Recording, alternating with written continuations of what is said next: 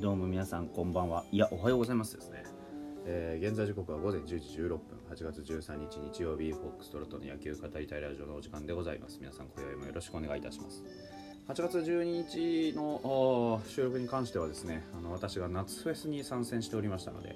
あのーまあタイミングがなかったという感じです、まあ、家帰ってきたのが2時過ぎぐらいだったかなのような気がするんですけど。でえっ、ととにかくちょっと疲労困憊でそれどころじゃなかったんでね。というわけであのーまあ、今日お届けする形になるんですけれども昨日の試合ですね。8月12日土曜日。まあうちも打ったり14安打9得点ということで。うんあのー大味な試合になりましたけどね。あの丁寧にピッチャーの方々を抑えてくれたので良かったんじゃないでしょうか。あの映像はほとんど確認できてません。で、ね、見るのはあのスタッツというかね、えーだけになるんですけれども。うんまあ初回ね、郡司君があーツーベース打っても点が入んなかったっていうところを見るとどうなることかと思ったんですけど、まあ、結果よくねその後お伊藤君がしのいでねくれたというところなんじゃないかなと思いますがあの今回の勝利のポイントは何ですかって言ったらやっぱりあの3番4番を抑えたことじゃないですか。うん、あの柳田と近藤っていうねこの主軸をどうやってあ抑えていくんですかっていうところにねきちんとポイントを置いておそらく組み立てたんじゃないかなと思います、えーまあ、リチャードはねそもそもそんなに打率が高くないから置いといたとしても下位打線、ね、あの最近よく打たれた今宮とかねあの辺にもあのしっかりとこうポイントを置いてね、えー抑えることができたのでですから、あのーいわゆる、ね、僕がよく言ってるね、うんあのー締めというかここぞというポイントをね、うん、締めることができたのが一番の勝因じゃないかなと思うんですよ。たとえ1番2番三森牧原にねあ2安打ずつ許してとしても柳田近藤がこれだけ抑えられるんだったら特に、まあ、問題ないという言い方はどうかと思いますけどねあのー失点することはないわけですよ。なんでかっていうとそこがその3番4番柳田近藤って言ったところが今このホークスっていうチームのいわゆる主軸のポイントゲッターの打順になるわけですよね。うん、でここに打たれると他の人も抑えなきゃいけなくなってより苦しくなってくるっていうことなのでとにかくここは抑えましょうねというのが基本線なんですよ。でただ柳田と近藤ですからそれはとても難しいよというのもまあ周知の事実じゃないですか。ですからあの柳田と近藤以外をどう抑えるかっていうのと逆に柳田と近藤をどう抑えるかっていうのに、まあ、2択だと思うんですよね。で伊藤君は、まあ、高いスキルでそこのところの問題を解決したわけです。ですから、まあ、非常にあのいいピッチングだったんじゃないかなとは思いますけどやっぱり、あのポイントポイントでね、まあ、長打打たれたり、えーするっていうことがなかったのが一番良かったんじゃないでしょうか。うんあの3回まではねうんまあねあのゲッツーをこう2個取ってね、えービシャッと抑えているような感じになってますけど、まあ、根本的には本当は3人で終わるのが一番いいんですけどね、うん、まあでも3人とは言わずね、えー言わずも、えー4回5回はねきっちりとあの三者凡退整えた。ここをねピシッと抑えれたのが大きかったと思います、うん、でね今日何より、あのー伊藤君がねこう良かったのはやっぱり長い回7回までは投げ切って三振が6つ取れたっていうのが非常に良かったですよね、うん、コントロールうんぬんって最近、あのー特にね前回なんか全然コントロールできてませんでしたから、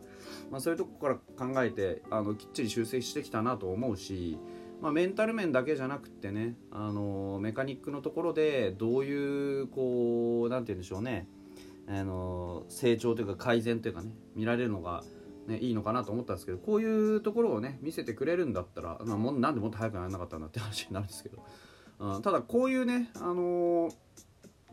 て言うんでしょう、えーまあ、締まった試合をねやっぱ続けていってほしいですよ。うん。伊藤君が10勝できるかできないかっていうのはもうよくわからないですけどこの、ね、今年ずっとそうですけど投げてみないとわかんないピッチャーばっかりだし、うんまあ、実際伊藤君もねこの次どうなるのかなんて分かりませんからね今のところ。だからこの次どうなるか分からないよって言われてる状態を早く次も大丈夫だろうなっていうところに直してほしいっていうね。だからそのためには何がね必要かっていうと結局続けていくしかないんですよ、うん、続けていくしかない。継続をしていきましょうという話になるわけです。で玉井君もねまたあの相変わらず3人では抑えられないですけど、うん、打者4人ね、えー、3人では抑えられないけれども、えー、9球で抑えましたというこういうのがテンポというんじゃないでしょうかね。ランナーを出してもあのいいね早めのタイミングで、えー、抑えることができたのでまあね60点ぐらい上げてもいいんじゃないですか。で石川直也に関してはまあフォアボールはいつものことなんでね。だからうん石川君はね、本当、あの抑えうんぬんって言ってるんで、最終的にあの1点守って勝ってくればいいんですけど、ただやっぱり自分をね、楽にしていくっていうことで言うと、まあ、フォアボールだとか、ね、そういった、ね、ものはないに越したことはないわけです。なので、あの球数はそんなに多いわけじゃないです、17球なんでね。ですけど、まあ、やっぱりあのコントロールっていうのは大事だなと勢いのいいあの投球っていうのもものすごく大事ですけどそれはそれとして最低限自分の思ったところにね、えー、投げていくうんコントロール。自分の思った通りのボールにする。コントロールというのはあってしかるべきじゃないかなというふうに思いますね。これはもう石川君だけじゃなくてあの全体的な話です。投手陣全体の話。でバッティングの方は、まあ、とにかく、ね、あのホークスとは逆にうちは主軸が打ちまくりましたからマルティネス、清宮、万波のところであの6安打8打点の荒稼ぎということになりました。ですからまああのきちんとねそこのところのまあ、なんて言うんでしょう結果が出たのでねホームラン3本、ね、清宮と万波で打ってますから。だからここがまあ当然ねホームランが出りゃ結果良くなるに決まってるんで、うん、ですからあのきちんと触れてるのがいいのかなというふうに思います。清宮万波野村と続いたねところでしたけれども、野村も打点はないとなくとも2安打ということで、まあ、しっかりつなぎの役割になってきたのかなというふうには思いますがうん個人的にはちょっと物足りないですよね、うん、その勢いで。まあねあの前のバッターがホームラン打ってる打席がね 多いですから、うん、まあそうもなるかなという気はしますけどね。ただそこにあの続いていく流れをちゃんと作れてるのがやっぱ素晴らしかったですよね。でまあここ最近はあの奈良間の、ね、バット目立ってましたけどこういう時はね奈良間お休みしてくれて全然構いません。今日はあ昨日はね5打数ノーヒットということでしたけどあの全然いいんです。あの矢沢君とかね、えー、奈良間君とか当たってなくても真ん中がこれだけ当たってれば点にはなるわけです。でいかにこの345っていうところのね、えー、バッターが大事かっていうところですよ、うん、ですし、あのー、間にね別に打てない人間を挟んだとしても打てない人間ばっかりだったとしてもどこかでカチッと当たってる人間がいればそこを基準にやっぱり、あのー、攻撃ってできていくもんです、うん、だからあの決して慌てることなくね、うん、やってほしいなと思います。だから昨日面白かったのはマルティネスと郡司と、えー、伏見っていうあの一軍のキャッチャーが3人全員フィールドにいたんですよね。1番郡司が本当にあのよく触れていて打率3割1分1厘うんね。やっぱりバッティングものすごくいいじゃないですか。このね打力をどうやって生かすかチームにね。ってことを考えたらやっぱり3人同時起用ってのはありえるんでしょうね。でマルティネスが指名打者で、えー、昨日は1安打2打点。で伏見トライもね9番にいながら、あのー、1安打できっちり放ってくれてますから。あやっぱ打てるバッター非常に、えー、素晴らしいなというふうに思います。まあ、昨日総じてスカッとする試合ではありました。あの万波もね18本目ですか？まで来ましたからとうとうねあのー見えてきましたよあれが、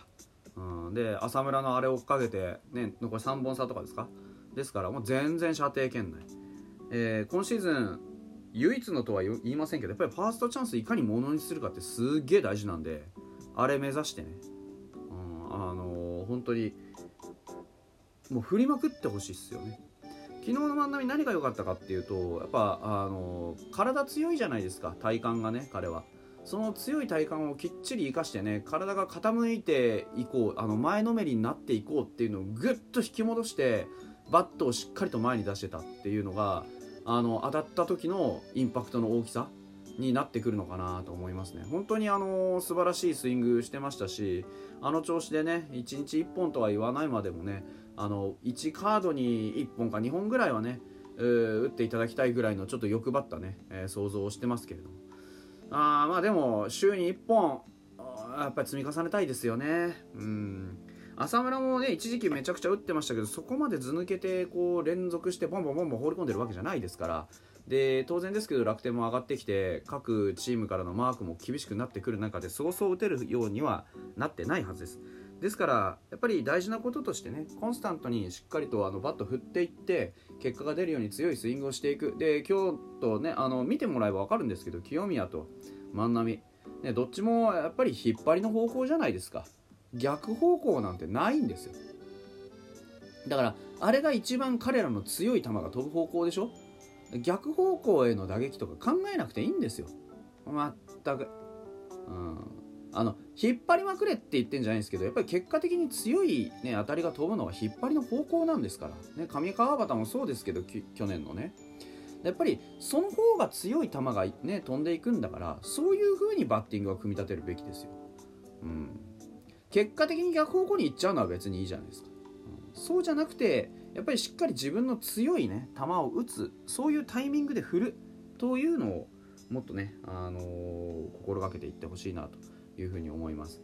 あのこの勢いがね一つでも長く持続するように、えー、してほしいんですけども今日はあの上原健太が投球をするということでまたちょっとね、あのー、だれる可能性もありますからしっかりとね気持ち切り替えを早くして、え、やっていってほしいなというふうに思います。それでは。